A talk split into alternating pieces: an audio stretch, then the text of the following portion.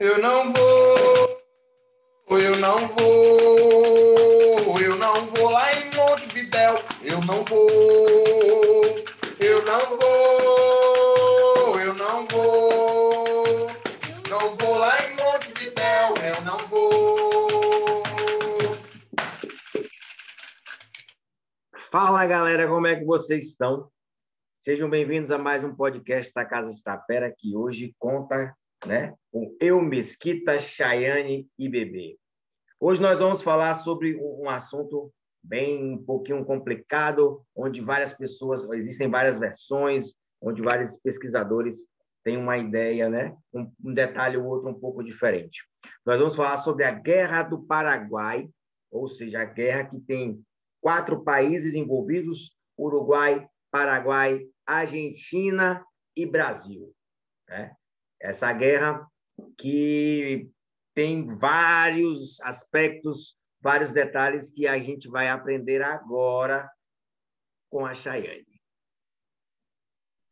Misericórdia, hein? Logo eu. Então, já que é logo eu, vou passar a bucha, né? Mesquita, o que que Montevidéu, o que que essa música que você abriu aí tem a ver com a Guerra do Paraguai? Bom, como a gente já viu, as músicas de antigamente retratavam a realidade do dia a dia, o que estava acontecendo, as notícias chegavam também através das músicas, né?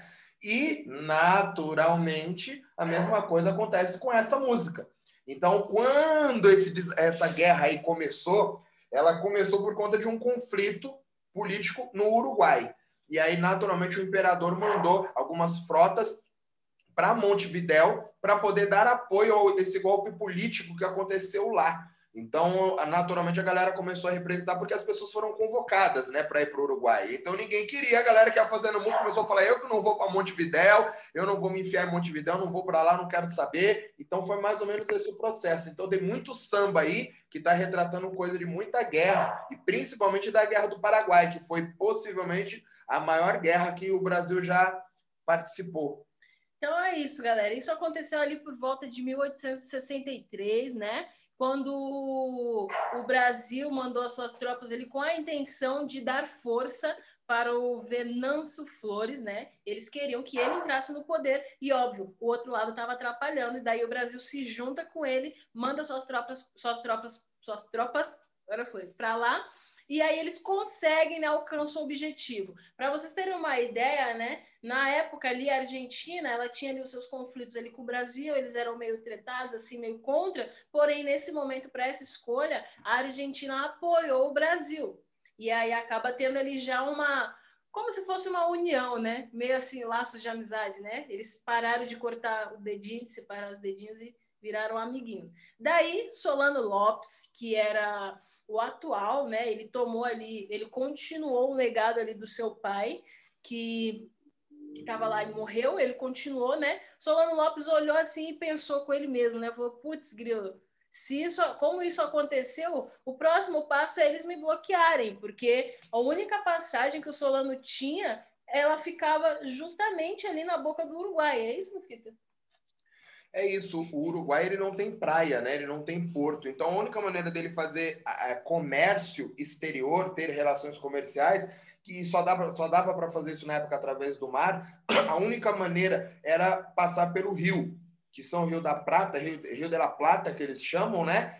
Lá no, no, no Paraguai, e, e a própria extensão do Rio Paraná mesmo, que acaba descendo e desembocando por, por toda a extensão do Brasil, e esses rios acabam afluindo em algum momento no Uruguai, alguns deles. E é, o Paraguai usava o porto, se eu não me engano, de Montevidéu, talvez, ou. Bom, não sei. Eles usavam talvez o Monte de Porto Vidal, mas era o porto de algum, algum, alguma cidade uruguaia para poder fazer essas negociações. Então ele tinha meio que um tratado de livre passagem ali, livre comércio, e quando eles colocaram o outro partido no poder, esse livre comércio dele seria impedido. E na verdade isso significaria em pouco tempo a morte né, comercial do, do Paraguai. O Paraguai seria assimilado e provavelmente Brasil e Argentina iriam assimilar o, o Paraguai, cada um pegar metade para si porque era isso que iria acontecer. Então, na real, o Solano teve que fazer alguma coisa, né? Certo. E daí que começa todo esse processo, né? Essa guerra ali já no interior, né? Antes dela sair. E quando o Solano percebe isso, ele pensa com ele mesmo que isso vai atrapalhar muito, e óbvio, como a Mesquita falou, obviamente ele seria atacado. Como ele seria atacado, ele com a sua mega mente falou o quê? Não, eu vou atacar primeiro, né? Porque se eu esperar ser atacado, vai dar ruim para o meu lado. E aí, um dos primeiros passos que ele teve foi tomar os navios brasileiros. Depois disso, ele tomou a província do Mato Grosso. Quando ele tomou a província do Mato Grosso, ele precisava passar pela Argentina para poder tomar ali o Rio Grande do Sul, para poder atacar eles né, e fazer. Então, ele foi lá, super gente boa, foi conversar com a Argentina e falou: oh, por favor, eu queria passar aqui pela, pelo, usar os seus caminhos para chegar até lá. E aí eles disseram que não, esse pedido foi negado. E ele falou: Bom, já que vocês disseram que não, então eu vou fazer mesmo assim, porque se vocês tivessem dito sim, eu também ia fazer. Então não adiantou nada esse pedido aí, porque deu na mesma. Quando ele fez isso sem autorização dele, de, deles, né? Daí começa esse tratado da Tríplice Aliança. Lembrando que lá atrás, em 1863, já teve ali meio que aquela uniãozinha ali dos três, e isso, quando Solano fez isso, passou por cima da autorização deles, ele decretou guerra com os três países. Daí se forma a Tríplice Aliança e daí começa a piorar tudo para frente mas é bom entender também que esse processo não foi aleatório, né? O Solano ele simplesmente não, não atacou. É que a gente tem a história contada pelo lado brasileiro, né? O lado vencedor. Mas sempre tem o outro lado, e na verdade, olhando hoje, a gente entende que isso não foi uma guerra, né? Foi um massacre dos mais covardes que a gente já teve na história. E o que acontece é que o Solano realmente ele, ele atracou e capturou um navio brasileiro, porém esse navio não era um navio militar, não era um navio de guerra, era um navio da marinha mercante, isso quer dizer que ele é um navio de comércio. Então ele estava levando sabe-se lá o quê. Porém, a justificativa do Solano era que esse navio ele estava subindo com armas. Então ele estava tentando subir as armas para poder armar a galera que estava em cima para a possível guerra que já estava iminente. Então ele falou: Pô, estão passando por aqui, eu vou angariar essa galera. Ele pegou o navio porque ele tinha certeza que tinham armas dentro. E ele realmente pegou o navio. E aí o Brasil fala que não, que ele atacou um comerciante, um, um navio de comércio. Mas qual que é a grande questão? Paraguai foi todo dizimado, né? Esses documentos da época que realmente podem comprovar estão no Brasil. E o Brasil, por algum motivo, sabe, sei lá, porque até hoje, sabe-se quantos anos depois, é muito tempo depois, até hoje, o Brasil ainda não abriu esses documentos para a posteridade, para a galera, apesar de terem feito, é, como que chama, investigações, a galera querer saber historicamente o que houve, eles não mostraram por quê. Porque quando esse navio saiu, ele tem que ter sido registrado em algum lugar com o que tinha dentro dele. Então, se isso aconteceu, está registrado lá. E por algum motivo o Brasil não mostrou. Agora, por que, que você não mostra uma coisa de uma guerra de tanto tempo atrás, sendo que já passou e você já ganhou? Você entende que talvez tenha coisa errada por trás, né? E aí a história é contada por quem ganha. Certo, entendi. Agora ficou um pouquinho mais. Um ficou pouquinho. um pouquinho diferente já das outras versões, né? Isso é bom. Bebê, tem alguma coisa aí para completar?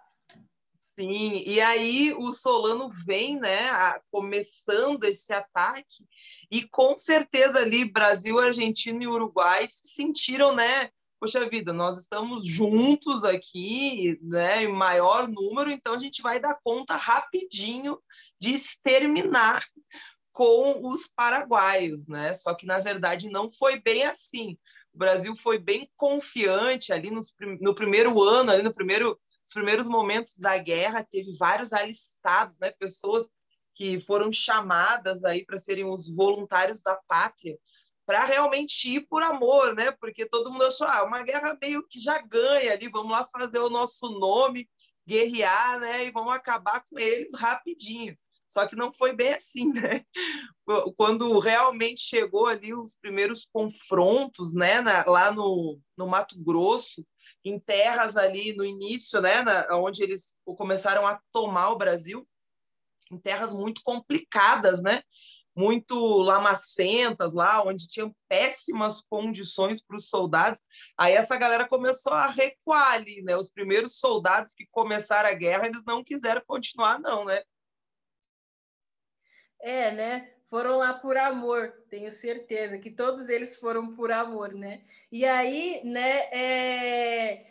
Então, Solano toma ali o Rio Grande do Sul, né? E aí mais para frente, antes ele tomou o Rio Grande do Sul depois, né? Primeiro ah, ele tomou Mato Grosso sim. e depois ele desceu o Rio para tomar Rio Grande do Sul, que foi quando ele chegou em Uruguaiana. E aí ele tomou a cidade de Uruguaiana.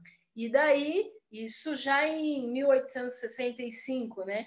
Quando quando bate, né, tem esse baque, em junho mesmo de 1865, acontece o quê? A nossa querida Marinha Brasileira, né, que nós já fizemos, aí já conversamos um pouco sobre uma das revoltas, né, que aconteceram aí nesses lugares maravilhosos, né? A nossa querida Marinha Brasileira vai lá e destrói a Marinha do Paraguai na Batalha do Riachuelo, que foi uma grande batalha que a gente teve, né? A Batalha dos Mares, dos, dos rios, né? Dos rios, é porque, na real, é a batalha da, da Bahia, né? Então, a gente pode até considerar um mar interno, assim, porque a Bahia é gigantesca. E essa primeira parte da, da guerra, ela foi totalmente fluvial, né? A questão é que o Brasil contava com nove navios de guerra, nove navios, e o Paraguai, do outro lado, ele contava com um navio de guerra e seis navios comerciais que eles adaptaram e colocaram canhões no meio para poder participarem da guerra, certo? Certo. E daí o resultado, qual foi o resultado? O resultado todo mundo ah, já conhece. Deus. As pessoas sabem desse resultado aí. O que aconteceu foi que é, é, foi, uma, foi uma batalha bem violenta que houve. É, só um pouquinho antes, para eu não perder, o, o que, que a bebê estava falando antes ali mesmo? Ela estava falando do, de quando. que foi, bebê? Eu falei sobre os voluntários da pátria terem se alistado, né? e depois terem desistido e a coisa ter a conversa ter mudado aí. Exatamente. Figura, né? Aí os voluntários da pátria foi um pouquinho antes disso do que a Shane está falando, né? Porque os voluntários foram as pessoas que teoricamente se voluntariaram para ir à guerra. Então, quando a guerra aconteceu, os voluntários já estavam lá. E o engraçado, esse, essa, esse, esse espírito patriota, né? Veio do próprio imperador. O próprio imperador foi o cara que quis, ele foi o primeiro, né? Ele foi o primeiro voluntário da pátria. Ainda falaram para ele: não, mas Vossa Majestade não pode ir à guerra. Ele falou: pois então eu abdico desse trono para ir à guerra. Né? E o mais engraçado é que ele era um cara que ele queria muito ir para a guerra, ele queria tanto ir para a guerra, mas tanto que ele falou: eu vou largar o trono, eu deixo de ser imperador. Chama o Zé ali do, do, do bar da esquina, pergunta se ele vai estar ocupado hoje à noite, para ele ficar no meu lugar, porque eu preciso muito ir para a guerra. E aí ele foi, na verdade, para Uruguaiana, se eu não me engano, né? Para onde ele desceu primeiro. Só que ele não foi para frente de batalha em momento nenhum e nem ficou na guerra. Ele foi até lá, deu uma olhada, viu como estava a galera, falou: ah, a galera tá toda aí. Falei, rapaziada, obrigado. E Bru voltou de novo para o conforto dele, de tanto que ele queria lutar, né? Então ele, não, o, o, o, líder precisa estar à frente dos seus comandados e blá, blá. E ele foi, ele foi realmente à frente até lá, ele foi até lá. Ele só não ficou, mas ele também não falou que ele iria ficar à frente dos comandados. Ele só falou que ele iria à frente deles. Ele realmente foi, cumpriu com a palavra nosso querido e bravo imperador.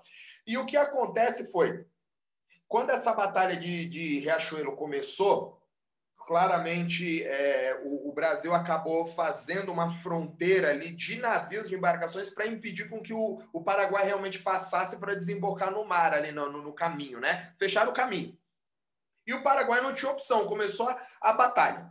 E quando eles começaram a batalha, tira de canhão para lá, tira de canhão para cá, uma, batalha meio, meio ruim de fazer por conta da, da localização. E o navio você não consegue virar ele de vez, né? O navio você tem que ir lá na frente para poder fazer a volta, porque o navio é um pouco grande, não é tipo bicicleta, né? Dá uma voltinha aqui, faz igual o pedalinho, do, você vai pedalando no lago, né? Faz a volta do pedalinho. Navio é um pouco mais complicado. E aí o almirante que estava na frente das tropas brasileiras na Batalha do Riachuelo, eu não lembro o nome dele, ele foi um cara incrível, porque quando ele percebeu que estava dando problema, que o Brasil perdeu um, um, dos navios, ele resolveu atacar de frente os paraguaios. Quando ele atacou, os outros navios, dois foram atrás dele, e dois desses navios encalharam. Deu ruim porque eles não conheciam o lugar, sei lá o que aconteceu, encalhou, encalhou, encalhou, ficou inutilizado. Então perderam dois. Outro estava sendo atacado e esse cara pegou e foi embora. Quando ele foi embora, foram mais três navios atrás dele. Os paraguaios achou que ele estava indo embora e caíram. Todo mundo saiu de onde estava para atacar esse navio que tinha sobrado, que era o que estava em combate ainda. E os caras defendendo. Só que ele, na verdade, era uma estratégia. Ele foi lá na frente e fez a volta porque ele sabia que os paraguaios viriam. Quando os paraguaios vieram, ele pegou os paraguaios por trás, pelas costas. Então, os paraguaios ficaram cercados entre a porção de terra de onde o navio estava brigando e entre o navio e eles. Então, isso acabou causando o, o final da guerra, porque eles voltaram e acabaram com tudo e mandaram o, o, a, a, tropa paraguaia voltar. Eles voltaram para o Rio, os navios que sobraram, né? Não sobrou quase nenhum. E essa foi a primeira grande vitória. É, batalha, né? da primeira grande batalha, digamos assim, né, da, da, da, guerra, que foi a Batalha do Riachuelo, que é ali na, na Baía do Riachuelo mesmo, onde Sim. desemboca o. E daí o Brasil né, invade o Paraguai e aí eles vão fazer uma moradia lá, singela, uma belezura, e depois, logo em seguida, vem a Batalha do Tuiuti. Sim, Isso. A Batalha do Tuiuti foi a batalha mais terrível que a gente teve na história da América do Sul. Foi a batalha que morreu mais gente e ela só, per só perde para a Guerra da Secessão Americana, que tinha acontecido alguns anos antes, dois, três anos antes, não sei. É, que foi uma guerra violentíssima. Então, essa guerra está entre uma das guerras mais violentas da história. Sim. Ela só perdeu depois para a Primeira Guerra Mundial. Olha o, o nível, do, olha o nível da, da guerra. Então foi uma coisa muito séria. A gente está falando da batalha do Tuiuti, não estamos falando de uma guerra inteira de pessoas mortas, exatamente dessa batalha. Então essa batalha foi uma batalha onde morreu muita gente, foi violentíssima, com homens dos dois lados. O que aconteceu foi que quando os, os brasileiros invadiram, os aliados, né, invadiram o Paraguai, eles chegaram já cansados para fazer acampamento e os paraguaios enviaram a fina flor que eles tinham da tropa, que era para liquidar logo os brasileiros que já estavam chegando ali não conheciam o lugar. Era um terreno cheio de pântano, que era exatamente o mesmo terreno do, do, do Mato Grosso do Sul, ali, do Mato Grosso, tudo pântano mesmo. E é difícil você andar nos charques ali, você tem que saber, porque é uma outra vegetação, né? Sem contar também que nessa batalha do Riachuelo ali, né, quando eles ganham a batalha e mesmo depois, quando eles invadem o Paraguai, eles ainda não conseguem tomar o Forte Humaitá. Sim, e, é, que na verdade a batalha, a batalha vai acontecendo por terra e vai acontecendo por, por rio, né, por água, ao mesmo tempo, porque o Forte Humaitá era um forte é, inexpugável mesmo, você não conseguia chegar, passar por ele de jeito nenhum, porque ele foi muito bem arquitetado. Inclusive, quem construiu o forte foram engenheiros brasileiros, né? O Sim. Brasil tomou na tarraqueta aí para aprender. Por eles não, mesmos. Para aprender a não fazer as coisas para os outros, né? Enfim, esse Forte Maitá estava sendo um problema. A Batalha do Tuiuti morreu muita gente. E de lá, quando eles ganharam a batalha, eles continuaram seguindo em frente, né? De, de, e tiveram acho que cinco ou seis batalhas que foram, foram mais rápidas. Essa batalha do Tuiuti aí, do Tuiuti, que eu falei, uhum, a batalha do Tuiuti durou mais ou menos umas cinco, de cinco a seis horas de batalha direto, violentíssima. As outras batalhas foram mais rápidas, né? Sim. Bebê vai falar aí? E aí já nessa nesse, nesse segundo momento, né, nessa batalha, os nossos soldados já eram outros, né? Então, aqueles voluntários da pátria lá, que foram os primeiros que se voluntariaram, que na verdade receberam, eles recebiam ali um valor para se alistar, né? Algumas famílias aí até mais abastadas mandavam os meninos lá para a guerra, os homens para a guerra, porque parecia algo, como eu falei ali, que ia ser ganho rápido. E aí, quando eles veem que a coisa mudou de figura, que o Paraguai resistia muito ali, né, embora em menor número, aí mudou o jogo. Aí quem que a gente vai colocar na frente aí para ir morrer, né? Quem que a gente vai, quem que vai ser escolhido será para ser colocado nessa guerra aí onde estava muito complicado. Então, ainda estava rolando, logicamente, a escravidão de africanos no Brasil, então, a opção foi os escravizados, né? Aí que começa mesmo essa história aí a vir para a cultura afro, né? Afro-brasileira, aí vem traz essa importância para os negros, porque daí eles foram colocados, obrigados, eram escravizados, não tinham direito de escolha de se alistar ou não, embora depois tenham tido alguns alguns batalhões aí que foram, né, que diz a história que se alistaram de, de boa vontade, porém os escravizados eles eram obrigados a ir. Então, ao invés da pessoa ir, ela podia ou se casar, né? O cara podia casar ali, daí ele não era chamado para a guerra. Então teve casamentos aí de dos meninos de 18 anos com umas senhoras de 70 para poder não ir para a guerra. Teve vários casamentos nessa época arranjados para não ir para a guerra. Então uma das opções era essa, né? Você recém casou não ia, ou você mandava os seus escravizados, né? Então aí você mandava dois, três ali para você não precisar ir. Isso se tornou muito comum, né, Mesquita? Por isso, né? Eu não vou, eu não vou, eu não vou lá em Montevidéu, eu não vou. Ou por isso você tem, eu não vou pra guerra, eu não vou morrer. Tenho pai, tenho mãe, tenho filha, é minha mulher pra dar de comer. Que os caras alegavam? Que eles tinham uma família para sustentar. Então, se eu tenho uma família com filho, com mulher, com tudo, eu não posso ir para a guerra, porque se eu for para a guerra, eu vou morrer. Sim. Então, você vê como. E tem uma porrada de samba aí que está retratando essa época da guerra, porque foi uma guerra muito séria envolvendo o Brasil, né? E além disso, né, a situação estava tão feia que todo mundo estava sendo chamado. Né? Além do, dos escravizados, né, os próprios brancos também ali também estavam sendo convocados para para a guerra. E o que, que acontecia nesse processo? Falar, pô, eu não quero ir para a guerra. Eu faço o quê? Eu compro um escravo e mando ele no meu lugar. Né? Então, quem não tinha o seu escravo ali, ou que tinha e ele tinha alguma outra função, ele servia para alguma outra coisa, eles faziam isso. Falaram, não, eu compro ele e aí ele vai para a guerra no meu lugar. E tinha aqueles outros também, né, que eles prometiam, né, a liberdade, né? Se você sair vivo da guerra, você está livre. Então imagina a sua sorte que você não pode dizer, ah, que sorte, né?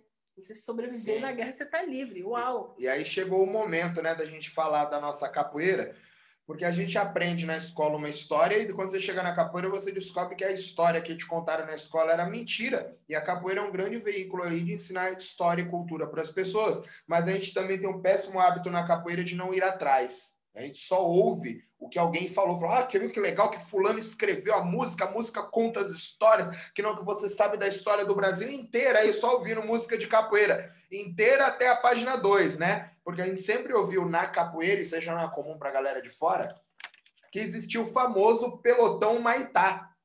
O pelotão Maitá foi o pelotão feito por escravos, né, escravizados negros, que tomaram a linha de frente na Guerra do Paraguai como bucha de canhão, e foram a galera que foi na frente correndo com os rifles sem, sem, sem bala na mão, correndo lá, tomando tiro para os outros por o grosso do exército, e tiveram os caras que bravamente escalaram o Forte Maitá e conseguiram subir e tomaram o forte. Então foram os capoeiristas que tomaram o forte nessa batalha linda que foi a vitória da Guerra do Paraguai, blá, blá, blá, blá, blá, blá.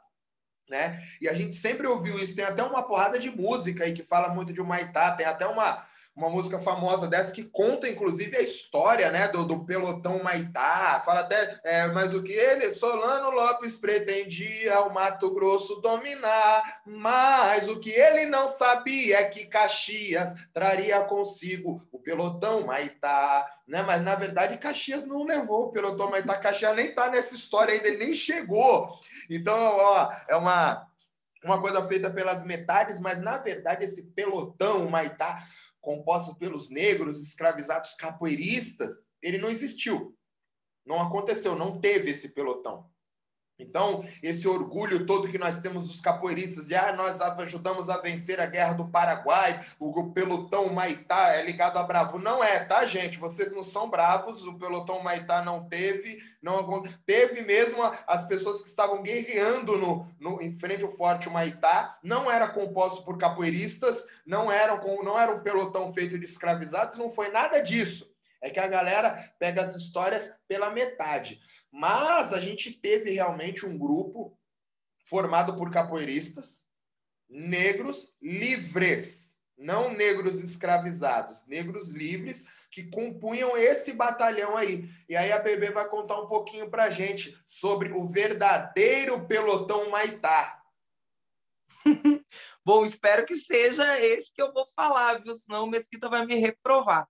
Bom, na verdade, a Bahia foi o estado que mais mandou batalhões aí para essa guerra, né? Mandou 14 batalhões e dentre eles tinham realmente pessoas, né? Tinham negros, escravizados que já não eram mais, eram alforriados, enfim, estavam em liberdade, que se alistaram mesmo para ir né, que quiseram ir. Isso é o que a história conta, né? Eles também não estão mais aí para a gente perguntar, mas a história conta, o que tem de registro é que eles uh, se voluntariaram para ir e eles eram chamados de zuaves ou zuavos baianos, né? Porque teve uma guerra na França, aonde a França encontrou um povo muito forte, muito difícil de enfrentar, que eram os zuaves, e eles tiveram que, ao invés de guerrear contra eles, né, se associar ali àquela cultura, trazer eles como aliados, porque eles não conseguiram lutar contra os Zuaves. E aí esses esses homens baianos aí, né, esses ex-escravizados que foram para a Guerra do Paraguai tiveram esse nome, né, colocaram esse nome desses batalhões de Zuaves, que é Zuaves, né, em francês, mas ou Zuavos, baianos também são chamados, né?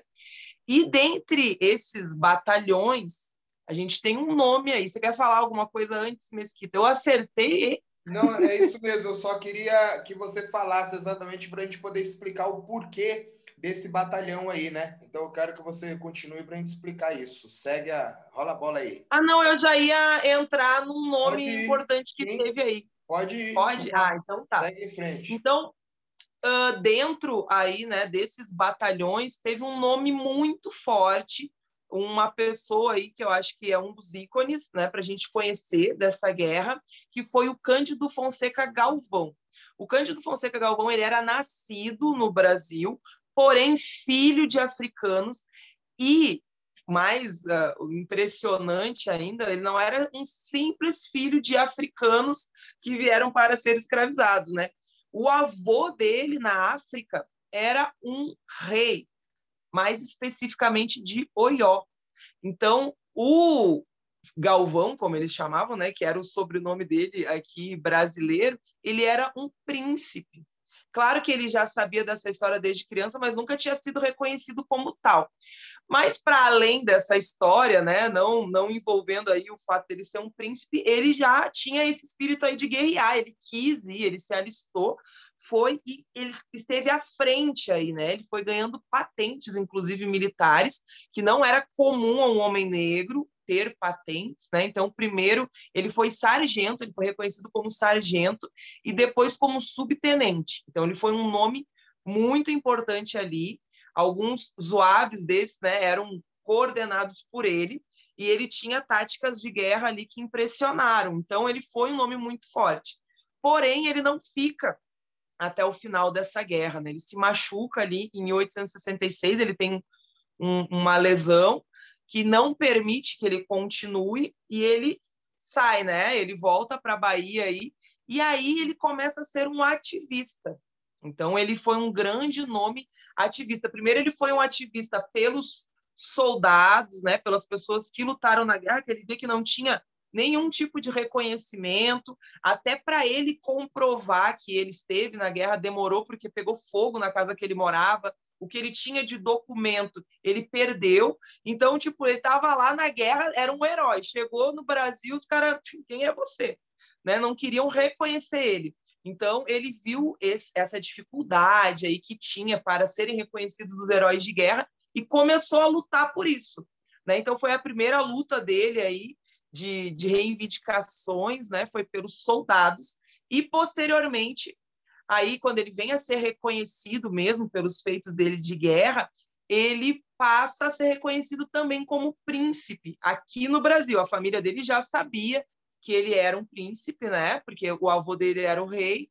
E aí ele passa a ser chamado de Dom Obá II, né? Que é esse ícone aí importantíssimo, até porque depois aí pós-guerra, né? Ele vem a lutar contra a escravidão, ele vem a lutar pelas causas abolicionistas. Ele era muito próximo, ele se encontrou 125 vezes com Dom Pedro II, então ele tinha uma relevância muito grande e trazia a pauta abolicionista.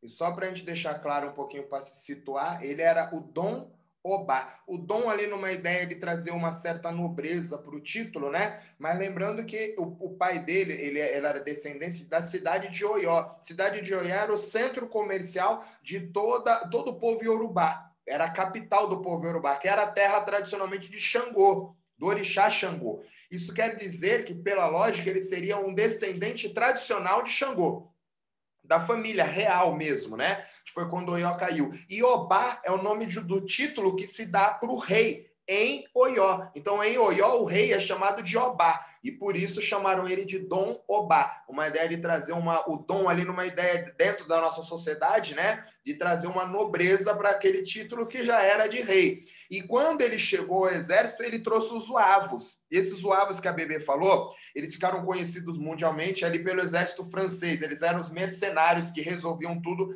no exército francês. Porém, qual que é a grande jogada?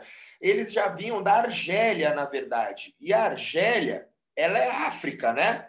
E antigamente a África era toda diferente. E esses zuaves, eles já eram o, o, o exército que impediu a invasão do Império Otomano. O Império Otomano foi simplesmente o maior império que já existiu na Terra, que depois virou Império Turco Otomano.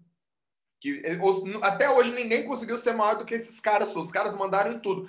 Porém, ali onde estavam esses suaves aí, os, os, os, otomanos não conseguiram chegar. E os otomanos, de tanto tentar e não dar certo, é tipo Esparta, mano. Falou, não deu certo que os negão aí, vamos trocar. Começaram a negociar. E aí contrataram eles. E começaram a levar essa galera como linha de frente para os batalhões né, de, de, de, dar guerra porque os, os, otomanos invadiam tudo. Então os suaves eram considerados pela bravura deles, tanto que eles vinham com bombacho, com calça, sei lá como chama aquela calça, com turbante na cabeça. Então eles tinham toda uma, uma significação mesmo, eles eram uma galera completamente diferente na maneira de se vestir e na braveza também. Então eles começaram a trabalhar de, de de mercenários mesmo. E aí, quando teve o um embate com a França, a França entendeu rapidinho. Quando ela parou, a pessoa falou: Cara, o que, que esses otomanos. Como é que não ganharam desses caras? Falou, Pô, então é melhor a gente nem tentar. Tentaram, viu que dava ruim, já negociaram com os caras, já organizaram, falou: ah, Vocês vão batalhar para nós, está aqui o dinheiro. E aí, esse processo acabou chegando na Bahia que não tem nada a ver com os aves de verdade, mas a coisa do orgulho dos caras se sentirem dentro daquele aquele pelotão de negros que eram africanos que trouxe todo esse processo. Então eles acabaram se vestindo, né, a maneira deles ali do jeito que dava, como os suavos e acabaram tendo esse esse esse orgulho, né, negro de ter fazer parte de um exército real negro que até então era tido por invencível. Então isso faz muito sentido. Tem uma conexão aí do porquê os aves no meio do caminho, né? E por que na Bahia? Porque era a maior concentração do povo negro, preto no Brasil e era onde estava a concentração também dos candomblés, que é onde te traz toda essa história do entendimento de quem é quem dentro da ordem cronológica da diáspora. Então faz muito sentido o batalhão Zuaves ser baiano. E tem todo um contexto por trás disso, certo? Certo, inclusive o Dom Obá, depois quando vem a República, né, como ele era ali, assim como o Dom Pedro, ele foi perseguido, ele perdeu os títulos ali, as patentes militares dele, né, porque daí a República não aceitava ninguém que, tinha, que estava no antigo regime, ele que era a favor do antigo regime, né, mas foi um grande representante aí afro-brasileiro, né, porque nasce no Brasil, mas vem com esse com essa linhagem nobre aí de Oió. Exatamente isso.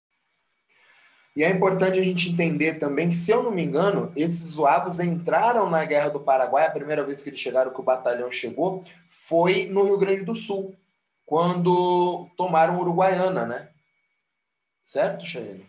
Acredito que sim né? E não menos importantes e não mais importantes também, né? A gente vai ter aí, por exemplo, né, os guaicurus, que eram índios ali também, eles já estavam aí já há muitos anos. Então eles, na verdade, eles se deparam com uma com uma nova surpresa que, que se repete, né? A história se repete ali. Eles já estavam aqui, essa tribo já estava aqui no Brasil quando os portugueses, quando os portugueses chegaram para invadir, e eles meio que passaram pelo mesmo processo na Guerra do Paraguai né, onde, os, o, onde os brasileiros estavam invadindo o Paraguai. Esses guaicurus, eles eram considerados tão bravos, tão bravos, né, eles eram como os piratas do Paraguai e todo mundo tinha medo do Paraguai, deles. não, do Paraná, né, do, do, dos afluentes, do do, dos afluentes do Rio Paraná, não só do Rio Paraná, mas dos outros rios. E é importante falar também que os guaicurus, a gente entende eles como um, um povo, né, mas não é um povo vivendo em um lugar, é um povo que vive numa região. E essa região compreende tanto o lado de lá do rio quanto o lado de cá do rio. Então nós tivemos é, esses guaicurus lutando dos dois lados, porque a, a, a tribo que estava do lado de cá do rio, naturalmente acabou ficando do lado, do lado dos brasileiros. Dos brasileiros que estava do lado de lá do rio, acabou ficando do lado dos paraguaios. Sim. E a gente tem os Terenã, que são os índios que viviam ali no Mato Grosso, né, que ficaram junto com as tropas brasileiras. Nós também não sabemos se esses índios eles foram para a guerra, foram lutar na guerra a favor, né, ou forçados. A gente não sabe se eles queriam fazer aquilo ou se eles foram forçados a fazer aquilo, né? Mas essa guerra ali, essa guerra do Tuiuti, ela foi uma guerra tão sangrenta que quem saiu, né, do poder ali do trono ali do controle do, do exército dos soldados foram, foi o Métre, que ele entregou para o Duque de Caxias, né? E o Duque de Caxias foi quem planejou toda essa invasão, continuou esse processo. Sim, e aí você vê como, como é legal isso, né? Nesse primeiro momento, é, quem estava comandando em algum momento ali as tropas foi o, o general Osório, que era o general comandante da época.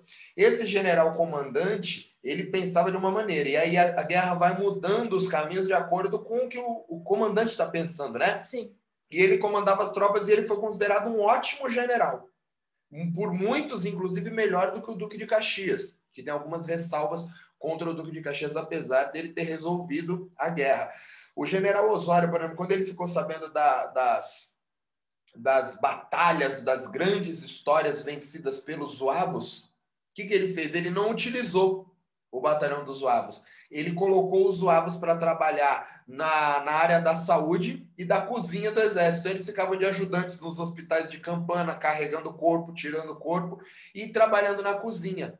Aí você fala, nossa, mas que burro, né? Por que, que ele não usou o, o poder de batalha que ele tinha, porque estava com o melhor batalhão que, de, de, toda a guerra, ele não usava os caras. Sim. Mas, na verdade, ele estava indo contra esse sistema patriótico que tinha, porque eles sabiam que a monarquia estava por um fio já por conta de, de um suposto golpe. Então tinham vários problemas e eles não queriam dar voz aos abolicionistas que já estavam fazendo na época essa campanha, começando esse movimento. Então ele falou: quando eu coloco esses caras, esses caras vão ganhar de todo mundo, eu dou mais orgulho para os negros e dou mais voz falando que eles realmente lutaram pela nossa nação e venceram, são os heróis da capoeira. Então, pensando em tudo isso, Hum. Ele resolveu dois problemas. Ele não resolveu um problema criando outro. Ele eliminou o batalhão dos Suaves de várias batalhas que tiveram ao, ao longo da, da, da, Guerra do Paraguai quando estavam com ele. Depois de um tempo, quando essa batalha não saía do lugar e não tinha o que fazer, e ninguém achava Solano Lopes, não tinha jeito, o, acabou, o exército acabou sendo assumido pelo Duque de Caxias, que na verdade já estava até velho na época que ele assumiu, mas não tinha ninguém melhor do que ele e nem mais graduado de uma patente acima da dele para assumir, ele acabou indo até lá. E aí essa é uma das críticas que tem sobre o Duque de Caxias, né, que dizem que ele resolveu, mas ele demorou muito para resolver. Mas na real, a outra versão diz que ele demorou muito porque ele teve que botar ordem no exército.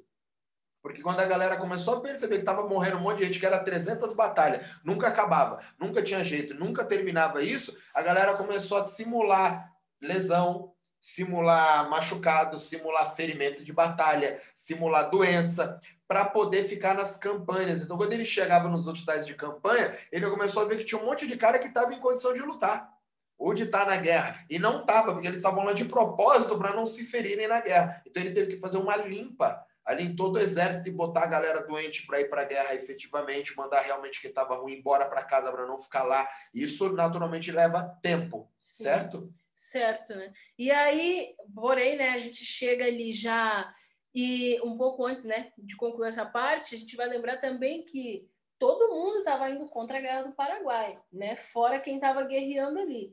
Tanto que no Brasil, na Argentina e no, e no Uruguai, o, o povo, né, a própria população, estava fazendo diversas manifestações contra a guerra do Paraguai, para aquilo acabar. Então, isso aconteceu nos três países ali. Não tinha como acontecer né, no Paraguai, porque no Paraguai estava todo mundo morrendo, literalmente. Mais para frente vocês vão entender um pouquinho a mais do porquê isso, né? Então, não tinha ali uma população para fazer essa briga, né, para fazer essa frente. E nos outros países tinham tinham essa essa essa contradição ali, onde eles estavam querendo brigar, querendo, querendo continuar e o povo de cada lugar ele estava querendo parar com aquilo, né? E essa guerra ela foi tão sangrenta, né, como a gente já falou, que o próprio Duque de Caxias meio que abriu mão ali em 1868, que foi quando teve a Batalha do Curupaiti, que foi quando eles invadiram o Forte Humaitá. O Forte Humaitá, galera, era a capital do Paraguai. E antigamente a, a, capital da guerra, né? A capital da guerra, isso. E antigamente, né, você como que se determina quem ganha a guerra? Quando você invade a capital quando você chega lá, né? Porque senão a guerra não acaba nunca. Isso é porque, na verdade, o Forte Maitá ele tinha sido colocado num lugar completamente estratégico, pensado já numa guerra. Sim. Então, eles não conseguiam realmente chegar é, na capital na, do Paraguai, na, né? Na, na verdade, eu falei errado, né? Em 1868, eles tomaram o Forte Maitá, que protegia a capital, que era Assunção. Exatamente. É isso que aconteceu. Eles tomaram o Forte Humaitá, então, corrigindo aí, 1868 eles tomaram o Forte Humaitá, que foi o que eles não conseguiram fazer em 1865 na Batalha de Riachuelo, por isso a guerra continuou por, por, por esses anos, né, até eles conseguirem chegar lá. Aí eles tomam o Forte Humaitá, e aí isso não é declarado ganhar a guerra ainda, porque o Forte Humaitá era, o, era considerado o maior, pela, o maior pelotão deles que eles tinham protegendo a cidade, protegendo a capital. Em 1869, sim, em 1869 eles conseguem tomar a capital do Paraguai, que é, que é Assunção. Ou seja, em menos de um ano depois que eles invadiram o forte, eles conseguiram tomar a capital e naturalmente eles acabam praticamente ganhando a guerra. Sim, na verdade eles ganharam a guerra. Sim. Eles ganharam. Mas é que a guerra né? não acabou. Sim, seguindo ali nos seus conceitos, suas regras em dias normais eles ganharam a guerra. Ainda não existia o Tribunal Sim. de Haia, né, para poder determinar isso. E aí, como não só, só fizeram anos depois, resolveram mudar o processo. E aí, é, o Duque de Caxias, quando ele tomou a cidade, na verdade, ele percebeu que o que eles fizeram tinha sido um massacre, porque eles saíram matando todo mundo que estava na frente. E aí você tem diversos relatos diferentes de quantas pessoas morreram no Paraguai. E aí você tem relatos das pessoas falando que é, três a cada cinco paraguaios morreram. Depois você tem dois a cada quatro paraguaios morreram. 75% da população civil do Paraguai morreu. E outras fontes mais confiáveis dizem que 60% da população do Paraguai morreu. Então, na verdade, foi uma matança desmedida Sim. descabida, desnecessária, mas ela não parou por aí. Porque quando o Duque de Caxias percebeu isso e eles tomaram a capital, ele falou: bom, acabou a guerra. E ele mandou um recado para a capital falando para o imperador: falou, ganhamos a guerra. Aí o imperador falou: não, não, não, não, só acaba quando você me trouxer o Solano. Aí ele falou: não, mas já ganhamos a guerra. Aqui não tem mais ninguém, não tem nem homem mais aqui. Só ficou as mulheres e as crianças. E o imperador falou: eu não quero saber. E aí o Duque de Caxias então percebeu que ele estava muito louco e falou: Cara, eu tô fora disso daí. E ele foi embora. Sim. Abandonou mesmo, abandonou tudo, foi embora, embora, acabou. E aí quem teve que assumir foi o Conde D. O seu genro, né?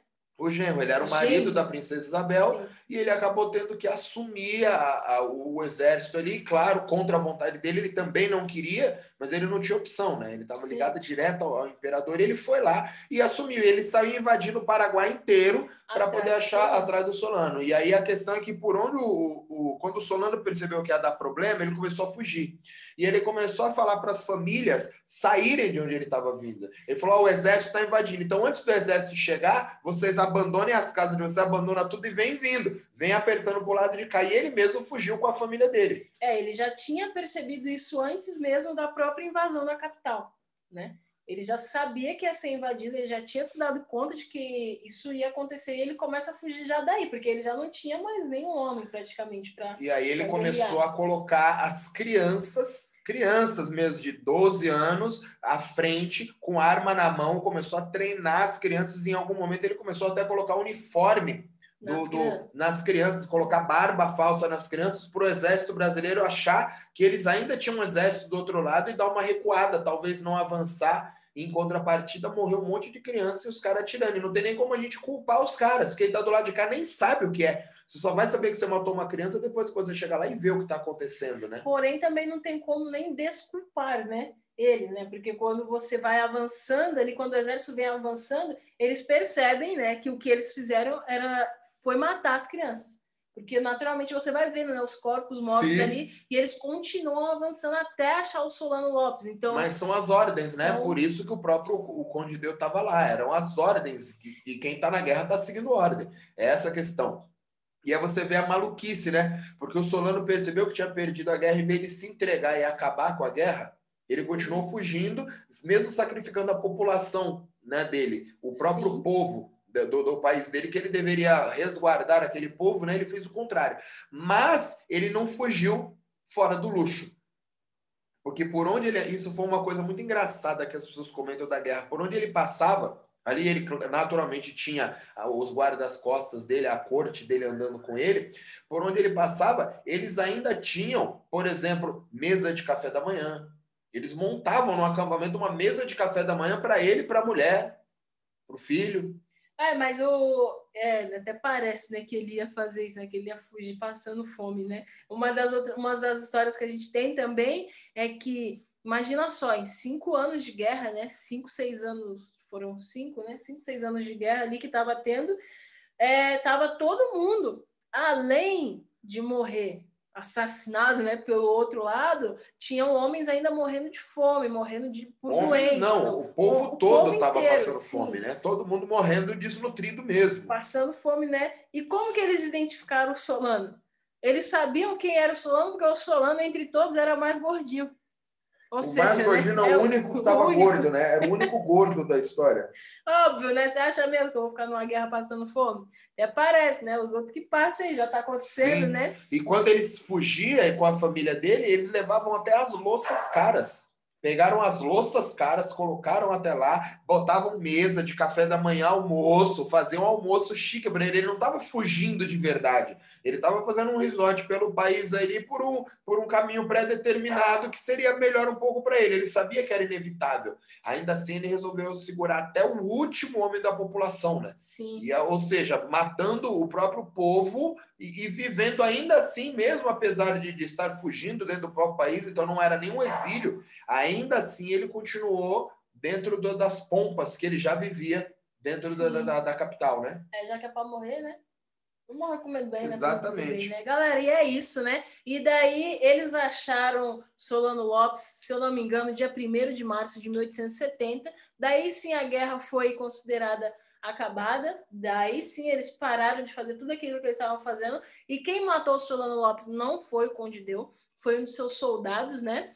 Quando ele faz isso, tudo se encerra. A gente vai ter hoje, por exemplo, né, em alguns lugares, né, a rua 1 de março, né, isso já vem lembrando, você já vai clareando aí na memória do porquê, né, o 1 de março é envolvida, esse nome vem envolvido com a Guerra do Paraguai. E faltou alguma coisa, Mesquita?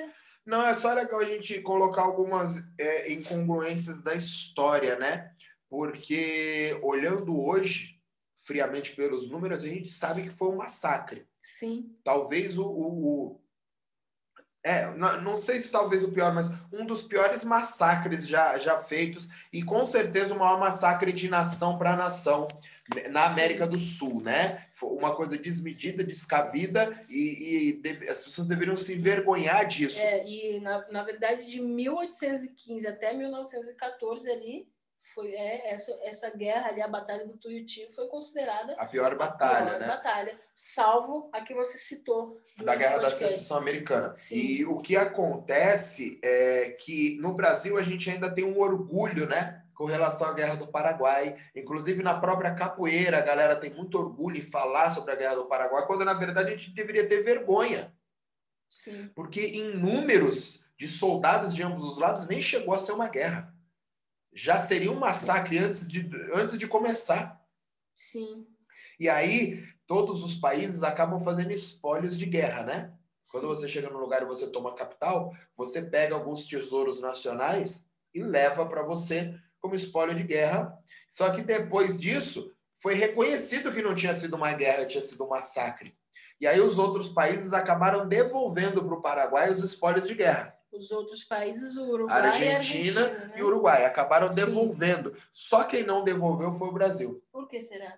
Por que será? Então o Brasil nem abriu os documentos para esclarecer realmente os fatos do começo da guerra, com relação àquele, inclusive aquele navio abordado, e também não devolveu. E entre vários tesouros que se diz ter, é, o que mais pega assim, para os paraguaios, que eles mais gostariam de ter de volta, é o, o canhão de, de- O canhão cristiano, que eles chamam, se não me engano, canhão de Cristo, né?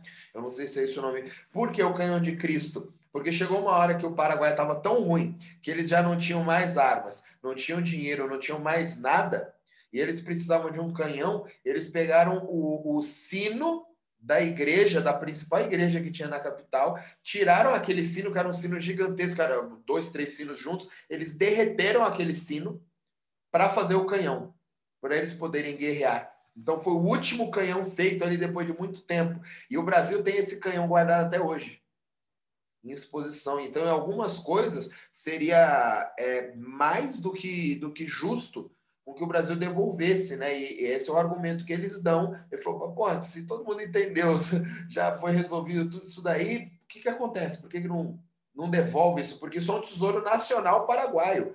Não é mais um espólio de guerra para poder estar no Brasil como um troféu do que eu trouxe da guerra de um vencedor, até porque foi uma guerra injusta, né? Isso aí. Certo, Minduim? Certíssimo, meu povo. Vocês hoje botaram para lá.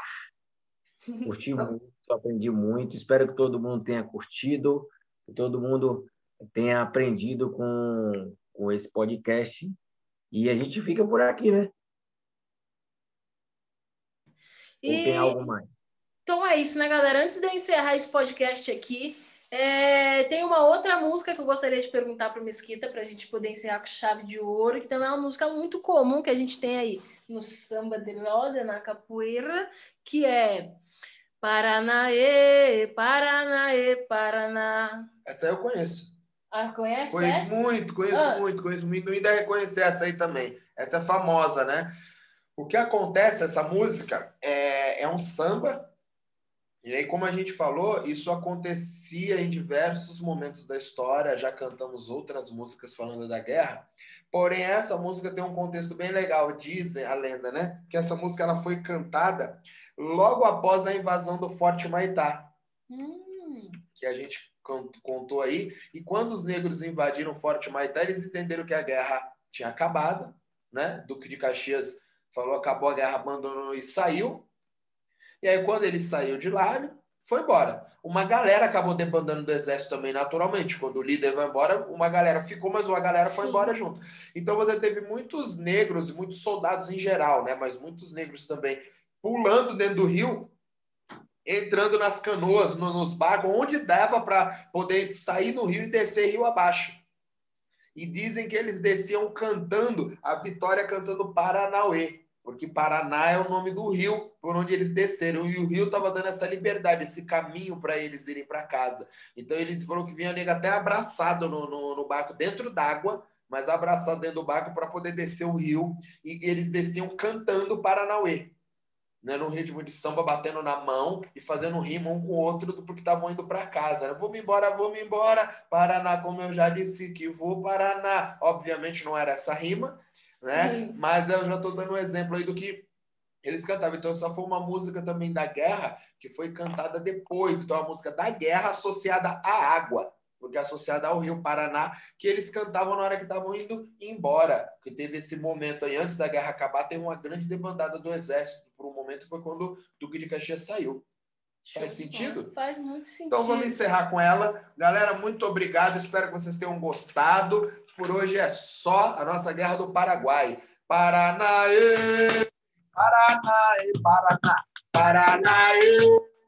Paraná, Paraná, vou embora, vou embora, como eu já decidi, vou Paraná, Paraná, Paraná, Paraná, se eu não for de vaca nova, eu vou de reboca do Paraná, Paraná,